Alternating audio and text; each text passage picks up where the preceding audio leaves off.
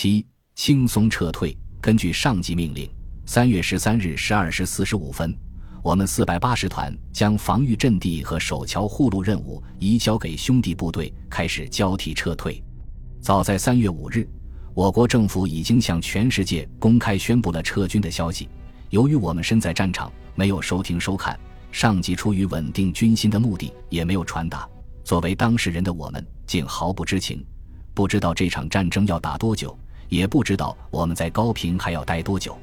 得知撤退回国的消息，大家心里别提有多高兴，兴奋与喜悦挂在每个人的脸上。永别了越南，永别了高平，永别了这一分钟也不想多待的战场。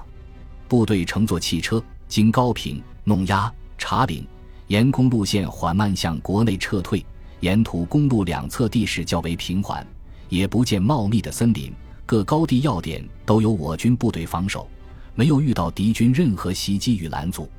根据广西前指炸平高平的指令，最后撤退的部队对高平的建筑物实行了大爆破，三座大桥也被炸毁了。我们四百八十团部队当天下午从宁明龙邦关口进入我国境内。当远远看见关口迎风飘扬的五星红旗时，我们不禁欢腾起来，从心底发出呐喊：“啊，亲爱的祖国，您的儿女回来了！”当晚，部队在龙州田间露营，虽然仍能听到远处的枪炮声，但感觉安全多了，睡觉也踏实多了。进入国境后，